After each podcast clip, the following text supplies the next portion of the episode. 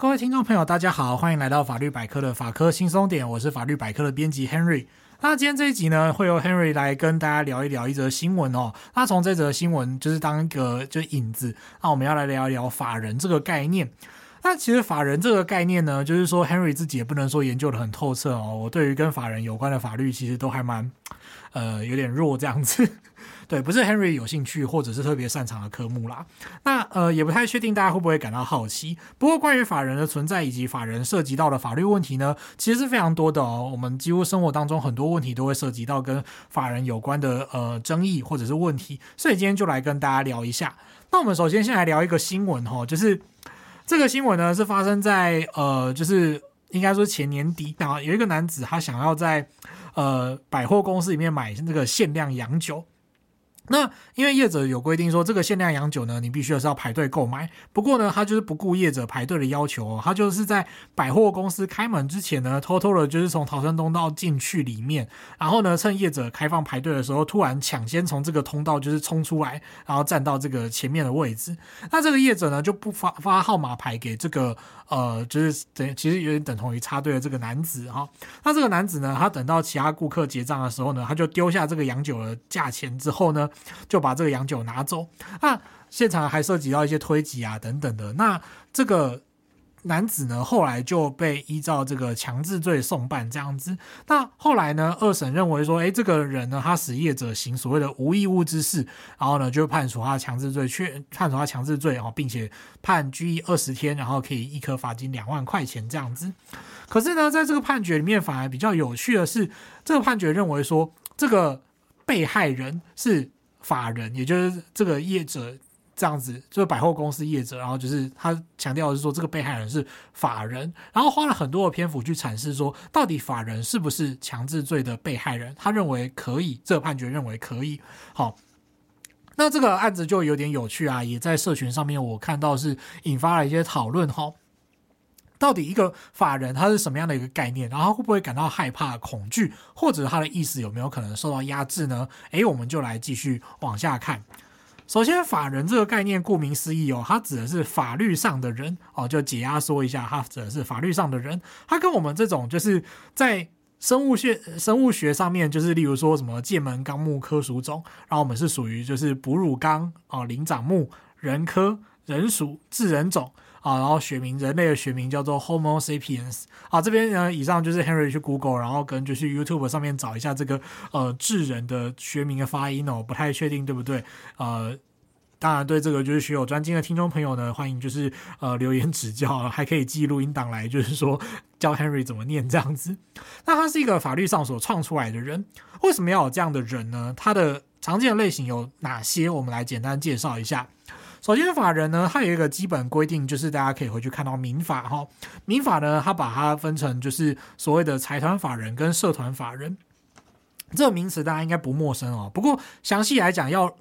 了解什么是财团法人，什么是社团法人，诶，其实呃或许还没那么容易。我们先来看财团法人，它是一个成立在。基础在财产上面的东西哦，你看它有一个“财”字嘛，所以它其实是一种财产的集合，它没有所谓社员的概念，没有自然人组成的社员的概念。它的目的呢，就是要看它设立的、成立的目的是什么啊？例如说，它就是有基金会。啊，例如说，或者是它的呃，有一些是研究中心，啊，甚至有些是财团法人的医院，啊，这些状况呢，他们是用财团法人形式活动，啊，也就是说，他可能从事医疗方面的财团法人，然后或者是从事特定主题的研究等等，或者是说他是什么呃，例如说肝病基金会啊，然后罕见疾病的基金会啊，儿童福利基金会等等的，他就是呃以这个钱来活动。那相对概念呢，则是社团法人。最典型的社团法人例子呢，大家最常听过的就是公司。诶，大家可能一般会觉得说，啊，公司不是拿来赚钱的吗？所以它为什么不是财团法人？但其实公司是由人组成的哈，所以它是所谓的社团法人。社团法人呢，呃。公司法根据呃相关的公司法规定呢，它具有独立的法人格嘛，它可以分成主要的分成就是例如说无限公司、有限公司、两合公司跟股份有限公司。那股份有限公司里面又可以含一种子类型叫做闭锁型股份有限公司。那这种状况呢，就是公司常见的这种法定的四大类型这样。那它主要的差别呢是在于说股东的责任范围。不过因为这个不是我们今天要详细讲的内容啊，所以我们就先跳过。不过大家还是可以知道说哦，公司是所谓的社团法人。而且还有就是最常见的类型就是四种这样。呃，当然其中有一些更常见的啦，就是呃，实物上公司还是有分成，就是有一些数量上面的差别哦。例如说无线公司可能相对比较少等等。那再来呢？其他的社团法人案例呢，则是例如说有一些协会或者是学术团体，他们不是以基金会的方式活动哦。例如说有一些社福慈善协会等等的。当然，名称不一定是重点哦，重点你还是要看说它的呃设立法人设立登记是用财团法人还是社团法人，以及它实际上运作的模式为何，来判断它到底是哪一种。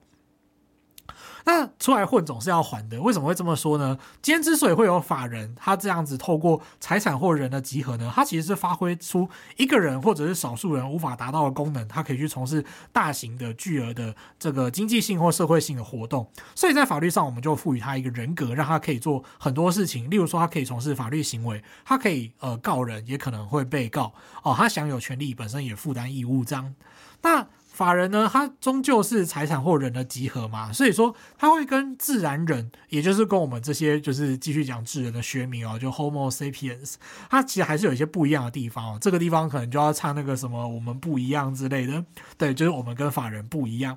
那例如说，最典型的例子是自然人的人格受到侵害哦，人自然人人格权呢，例如说就是像我们讲的呃健康权啊、名誉权等等。当这些人格权受到侵害的时候，会有所谓的精神慰抚金哦，俗称的精神慰抚金，或者是呃精神赔偿。那这些呢，在民法上正式的名称叫做非财产上的损害赔偿。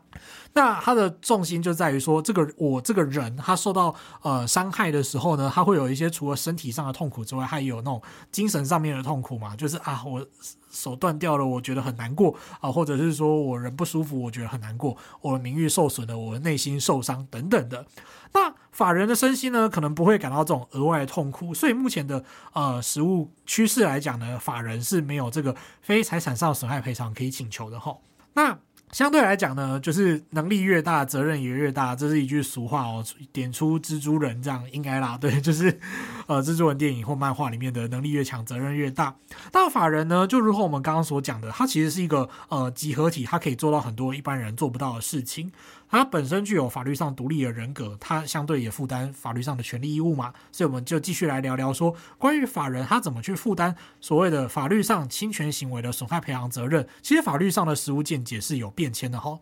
早期呢，就是这个地方就是要稍微讲的比较法律一点，就是说我们在讲侵权行为损害赔偿，也就是呃。A 侵害了 B 的权利，那这个时候呢，B 的权利受损之后，他可以要求 A 去呃做损害赔偿。损害赔偿呢，它可能就是分成就是恢复原状，或者呢是金钱赔偿。那最常见的呢，就是民法的第一百八十四条的规定哦。这个条文就是只要是念法律的，应该都是朗朗上口哦。因故意或过失不法侵害他人权利者，负损害赔偿责任啊。接下来是故意以善良悖于善良风俗的方法，加损害于他人者，一同。好，那这样的一个民法一百八十四条的规定呢，它原则上是适用，早期认为说原则上是适用自然人。那如果是呃法人去侵害他人权利的话呢，它必须涉及到就是说。真正去侵害人家权利的是那个自然人，那法人呢？他必须要去额外的去引用这个民法第二十八条或者是一百八十八条的规定。那这两个规定呢，分别是涉及到就是法人的责任或者是所谓的连带责任。也就是说，受到损害的人，他必须要去向这个呃，比方说这个自然人他是某个法人里面的一份子，那他必须要还要向这个法人啊，或者是呢这个雇佣人去主张说，诶，就是你跟这个。自然人呢负连带的赔偿责任，也就是说，受到损害的人，他首先还要就是告对人，就是要使用正确的法条，然后还要告对正确的对象。如果告错的话呢，是很有可能被驳回的哈。那这对于没有来找律师的人来说呢，其实是很伤的。就是说，诶，我怎么知道你们法律那么复杂？就是还有分这个人那个人哦，这个时候就会比较麻烦一点。那晚近的实务见解呢，则考虑到说，诶，民法第一百八十四条规定其实并没有特别说法人不可以适用。而且法人呢是一个具有法律上权利义务的单位，它可以集合成员的意思跟活动，所以它其实是可以单独的负担侵权行为的呃损害赔偿责任。那让法人去直接负担这个侵权责任呢，它可以避免说法人的代表人或者是受雇人去负担过重的责任。它也然后再最再来最重要的则是，它可以避免这个被害人陷入那种不知道该告谁的窘境哦。所以呢，现在的实务见解认为说，诶，如果我在民事上就是权利受损了，我可以直接。去告那个法人，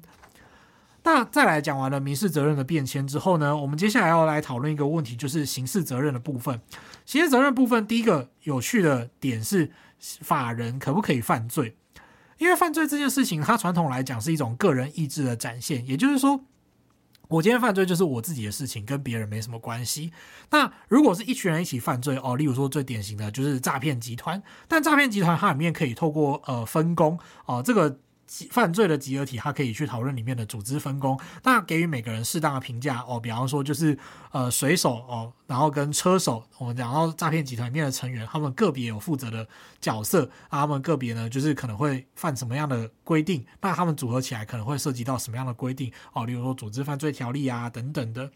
那法人则是不同哦，就是说，例如以大公司来讲，它可能是由上千人组成的一个组织、哦，那有时候一个行为就是。这个行为可能是，例如说犯罪行为，法人有没有可能有一些呃犯罪行为？也有可能，例如说啊、呃，他们背后就是呃，比方说产品的管理没有做好，以至于说这个东西出来之后，让人家喝了会吃喝之后会产生问题，或者使用之后会产生爆炸，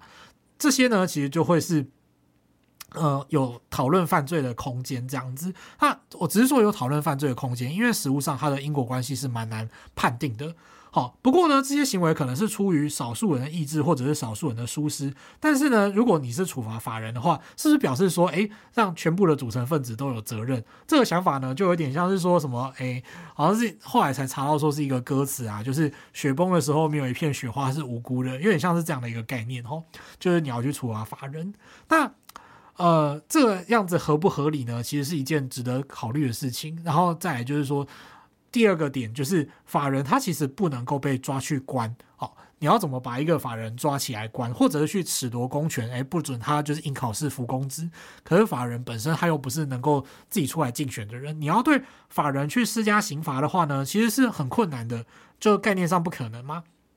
所以所谓我们所谓的呃，例如说包括将刚刚讲的褫夺公权，或者是所谓的自由刑哦，例如说死刑、无期徒刑跟。有期徒刑还有拘役，你是不能够去施加在法人上面的。所以目前对法人来讲，最大的呃立法模式就是采取所谓的两罚制。两罚制的意思就是说，你对法人的负责人去处罚哦，对那个实际上里面有自然人负责人，你去处罚他哦，例如说可能有有期徒刑、拘役等等的。那同时呢，也对法人去处以罚金刑。再来呢，再去辅助其他的呃措施，例如说去加强对法人监督力道哦，强化对于公司的监管等等的。所以呢，目前对法人来讲，法人本身最多就是只能做罚金刑。不过呢，像是很多的特殊法规，其实都有对于法人的罚金刑的规定哦。例如说，营业秘密法就是非常典型的具具有法人罚金刑的特别的刑罚规定吼。在刑事法的部分呢，就是法人有没有可能成为被害人？这个答案呢，其实是肯定的哦。呃，如同我们开头聊到的案例，其实也是说，诶，法官把法人当成是一种就是呃强制罪的被害人。不过呢，Henry 自己呢，则是要看说，诶，法人有没有可能成为被害人？这必须要看每个犯罪的对象跟性质，并不是所有犯罪里面都有法人跟。法人的被害人哦，举例来说，像我们提以前曾经聊过的妨害名誉罪章里面，有所谓的妨害信用罪，它是典型的那种法人具有商誉的保护，然后他的经济活动的评价，如果就是受到他人就是针对经济活动的不合理评价啊，那这个时候他的商誉就会受损吗？这个是典型的法人在从事经济活动，我们赋予他权利义务的一个例子，就是说他是被害人。不过呢，就像我们前面讲到的这个。案子里面就是这个台阳酒，然后插队的案子里面呢，就是这个判决，他认为说法人可以成为强制罪的被害人，理由是一方面他是从里面的以前的一些判决去说文解字，说，诶，他认为法人可以是强制罪的间接被害人啊，或者是法人他也具有。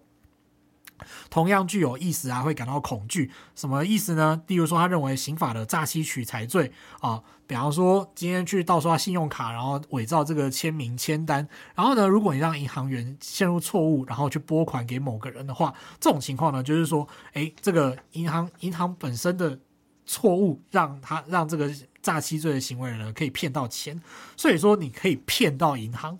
啊，或者呢，认为说，在所谓的千面人下毒的案件里面，就是说，呃，这个千面人的案件，不晓得大家有没有听过哈？就是仿这个日本的呃怪盗二十面相这个推理小说哈，然后就是在蛮牛里面下毒，然后去恐吓这个宝丽达公司这样。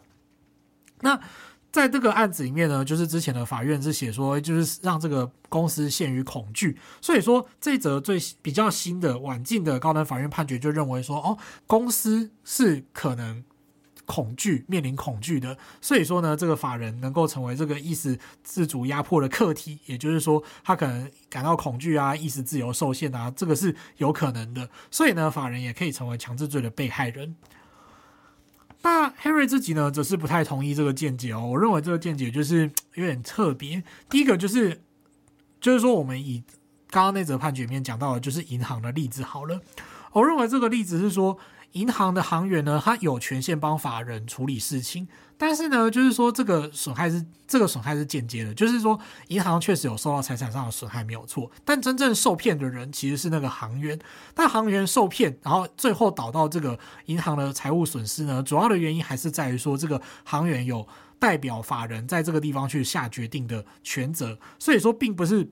银行本身会受到诈骗，而是说这个行员受到诈骗，但是这个行员又有有权限去决定法，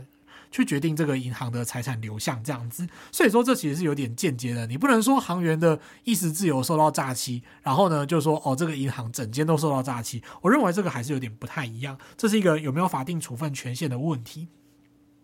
第二个呢，则是说关于例如说这个千面人的利论啊，呃，我认为说这其实是。同样的，就是说，有权去决定公司是否做出决策的人的意识自主受到压迫，然后啊，他才决定把公司带到另外一个方向，就是说，好，我们跟这个人妥协，我们付赎金给这个人，但并不能表示说呢，就是这个自然人的意志受到压迫，就可以直接代表法人会有直接的意志而受到压迫，这样，呃，所以说这个判决的见解呢，Henry 自己是觉得有点。不太认同，不过比较有趣的是，在这个呃新闻出来之后，这个判决似乎在 Google 上面也得到了某些流量，我们就觉得诶蛮有趣的，想说来做做看。那以上呢就是关于这个呃法人在呃我们今天聊到的关于法人的定义啊，然后再来就是法人的诶民事上的问题，例如说呃精神慰抚金的问题，或者呢是法人的侵权行为的问题。那再来呢则是说法人他呃在目前的立法。趋势里面，他到底是不是一个可以被处罚的对象？再来就是他是不是一个可以被害的对象？以上是我们今天的内容哦，就简单来跟各位聊聊。那今天的节目就到这边，记得订阅我们的频道，并且按五颗星。如果对节目有建议或想法的话，欢迎留言或填写回馈单，让我们知道。最后呢，如果对生活法律有兴趣，或者是有各种疑难杂症的话，欢迎 Google 搜寻法律百科，就可以找到我们。拜拜。